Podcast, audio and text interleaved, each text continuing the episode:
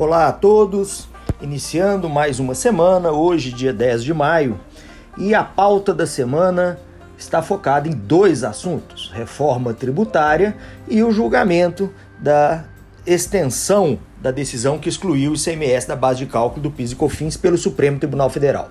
Com relação a esse último ponto, uh, acreditamos que finalmente na próxima quarta-feira, dia 12, processo será de fato julgado. Ele foi interrompido nas últimas duas semanas pelo julgamento de uma outra questão em sede de repercussão geral pelo Supremo Tribunal Federal. Acabou tomando mais tempo do que originalmente pensado, que é a questão da extensão das patentes. Não cabe aqui a gente se estender sobre isso, mas é, já sabemos que o primeiro processo da pauta na próxima quarta-feira, dia 12 de maio, será o julgamento da exclusão do CMS da base de cálculo do PIS e COFINS.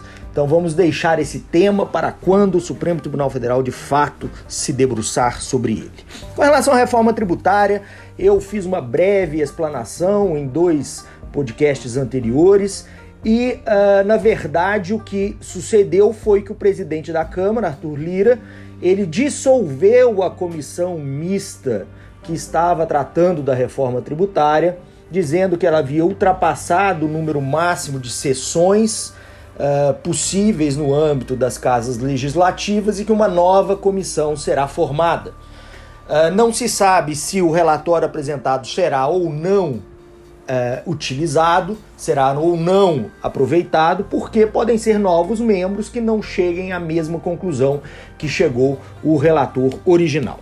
De qualquer forma, eu gostaria de tratar aqui um ponto bastante importante você sabe qual, qual é a proposta de reforma tributária? Você sabe o que, que é que a PEC 45 e a PEC 110 pretendem e que foram condensados aí nesse substitutivo que, que é um substitutivo? É um, uma junção de ideias dentro de um único documento, poder, poderíamos dizer assim, né? Uh, o substitutivo da comissão mista pretende, você sabe o que, que é que está sendo proposto em termos de reforma tributária? É importante a gente falar o seguinte: ninguém tem dúvida que é necessária uma reforma tributária. Sistema atual, em especial no que toca tributação sobre produção e circulação de mercadorias, está absolutamente falido. Nós temos cinco tributos que fazem as vezes de um IVA, né, um imposto sobre valor agregado. Nós temos IPI federal, PIS federal, COFINS federal, ICMS estadual e ISSQN municipal. Essa divisão quíntupla de um mesmo universo que é um imposto sobre valor agregado, dividido entre três entes da federação, torna a sua apuração, já de início e sem dúvida nenhuma, absurdamente burocrática. Você tem que responder cinco escriturações para três entes tributários diferentes. Afora essa, esse excesso de burocracia na apuração desses tributos, a gente se depara com uma guerra fiscal entre estados no que toca ao ICMS e uma guerra fiscal entre municípios no que toca ao imposto sobre serviço de qualquer natureza. No caso dos estados, muitos deles concedem benefícios fiscais na forma de regimes especiais de tributação tirando a sua apuração do regime de não cumulatividade com uma redução na carga de incidência do ICMS. Ao invés de você fazer a apuração do ICMS lá entre com débito e crédito, na lista de 18, a, a, o Estado vem e falou, empresa, me paga 3% sobre o seu faturamento e pronto, vamos esquecer disso aqui. E a empresa que eventualmente teria uma carga tributária maior, ela passa a ter um benefício em decorrência desse regime especial de tributação. O mesmo ocorre ou de uma forma um tanto quanto é, diversa, mas em termos de guerra fiscal, entre os municípios. Né? Municípios que concedem uma carga tributária inferior de forma a atrair empresas prestadoras de serviço para o seu território, ou muitas vezes não aceitando a classificação de serviço uh, uh, de forma a tentar, uh, feita pelo contribuinte, de forma a tentar atrair a sua competência tributária, o que acaba levando aqui a uma dupla tributação ou uma plurima tributação, de forma a que esse problema só possa ser resolvido por meio de uma ação de consignação judicial. Aqui no escritório a gente propõe ação de consignação toda semana por causa de briga entre municípios no que toca à incidência do ISSQN. E aí surgem as propostas de reforma tributária, né? Vamos resolver isso, não vamos ficar com esse com esses tributos absolutamente malucos que nós temos, cinco tributos que poderia ser um só. Vamos simplificar, vamos otimizar. Ótimo, vamos simplificar e otimizar. Mas aí aparece a PEC 45, a PEC 110, que tem lá no IVA uh, uh, condensadas as principais ideias no substitutivo. Pessoal, você sabe como é que é apurado o IPI, né? Você adquire os insumos, registra o crédito de IPI, na hora que você vende o produto, registra o débito, apura a diferença e recolhe. Né? No caso do ICMS, a mesma coisa. Você adquire os seus insumos, aqui adquire bens do ativo, você tem lá a produção, você tem lá a forma de escrituração dos seus créditos, na saída você apura os seus débitos, apura o tributo incidente ali sobre o valor agregado e realiza o pagamento do tributo. Né? Piscofins, mesma coisa. Nada disso é a sistemática que pretende a PEC 45, a PEC 110 e o substitutivo.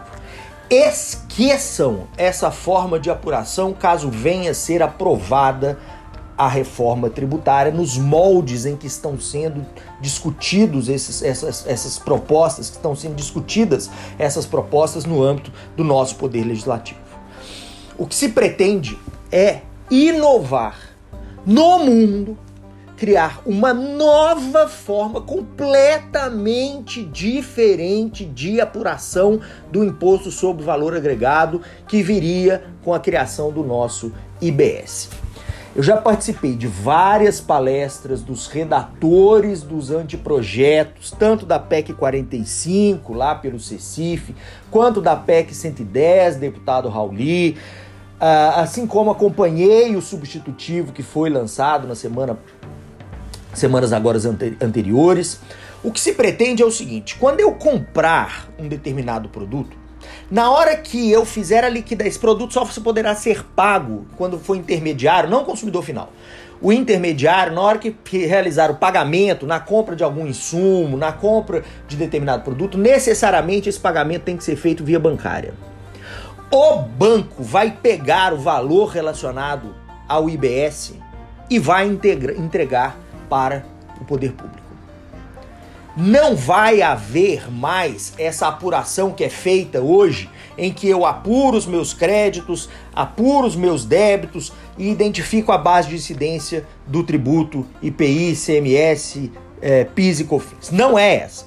O banco, na hora que eu realizar o pagamento, ele vai pegar lá, se a alíquota for 25%, vai pegar os 25% e vai entregar lá para o comitê gestor do IBS. Agência Tributária Nacional. Vai entregar o valor inteiro. Ou seja, eu já vou antecipar o pagamento do IBS como se eu não tivesse crédito algum.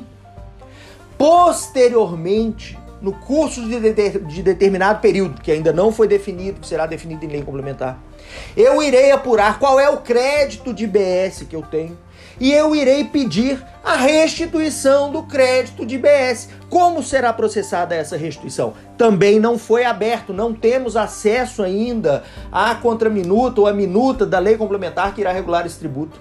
E aí eu entro com o pedido de restituição e ele me será restituído. Será restituído como dinheiro? Será restituído como crédito? Qual será essa forma de restituição? Ainda não sabemos. Mas o que nós sabemos é que na nova sistemática ou na sistemática que está sendo proposta em termos de IBS, o contribuinte irá antecipar a integralidade do IBS retido no pagamento pelo comprador ou pelo tomador do serviço ou no pagamento de, bem, de, de direitos.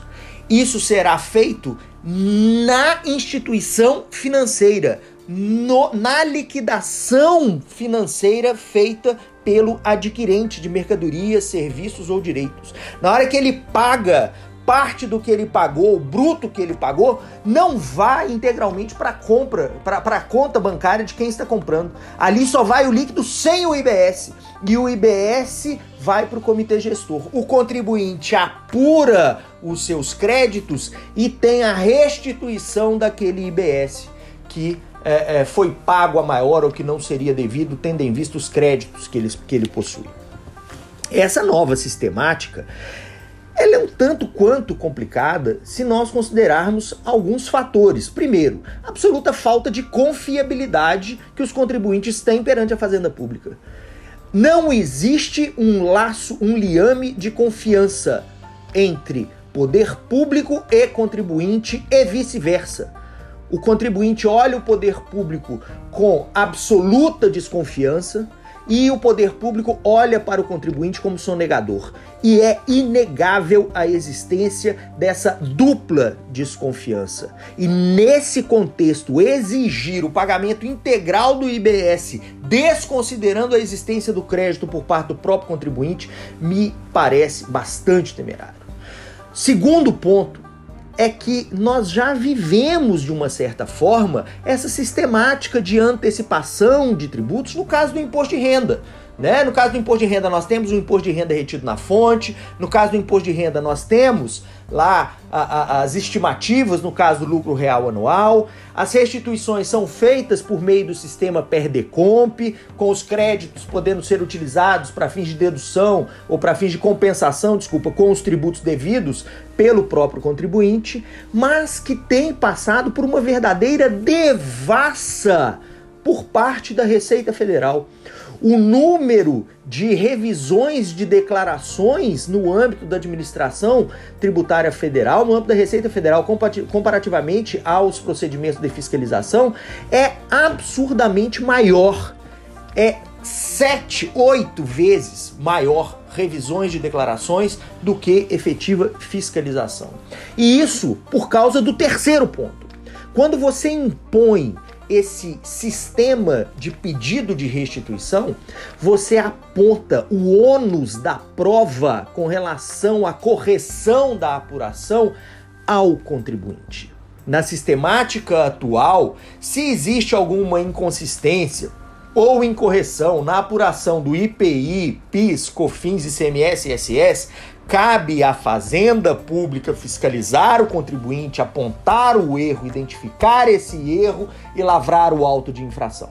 Na sistemática que está sendo proposta pelas PECs 45 e 110 pelo substitutivo, caso venha a ser de fato implementada, o ônus de provar que fez tudo correto e tudo correto em vírgula e em centavos é do contribuinte. O contribuinte, na hora que ele pleiteia uma restituição, ele deve demonstrar que ele, o contribuinte, fez a sua apuração de forma absolutamente correta e caso haja alguma dúvida, cabe ao contribuinte é, é, é, apontar a solução dessa dúvida sem que haja necessidade de a Fazenda Pública se aprofundar em perquirir qual é a natureza desse erro.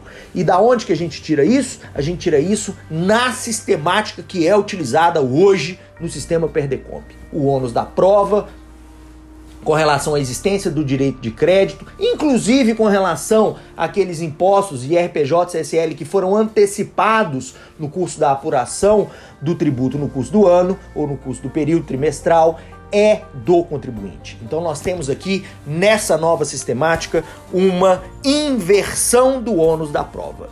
Cabe a nós pensarmos bem se é esta a reforma tributária que queremos, se é esta a reforma tributária que, ne necessitamos, se é exigindo a antecipação do IBS com restituição.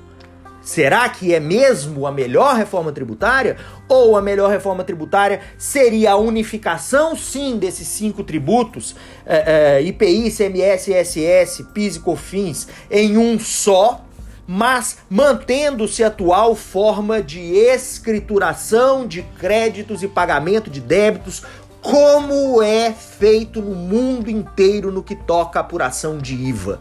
O mundo inteiro, quando tributa valor agregado, tributa com escrituração de créditos, escrituração de débitos e incidência tributária.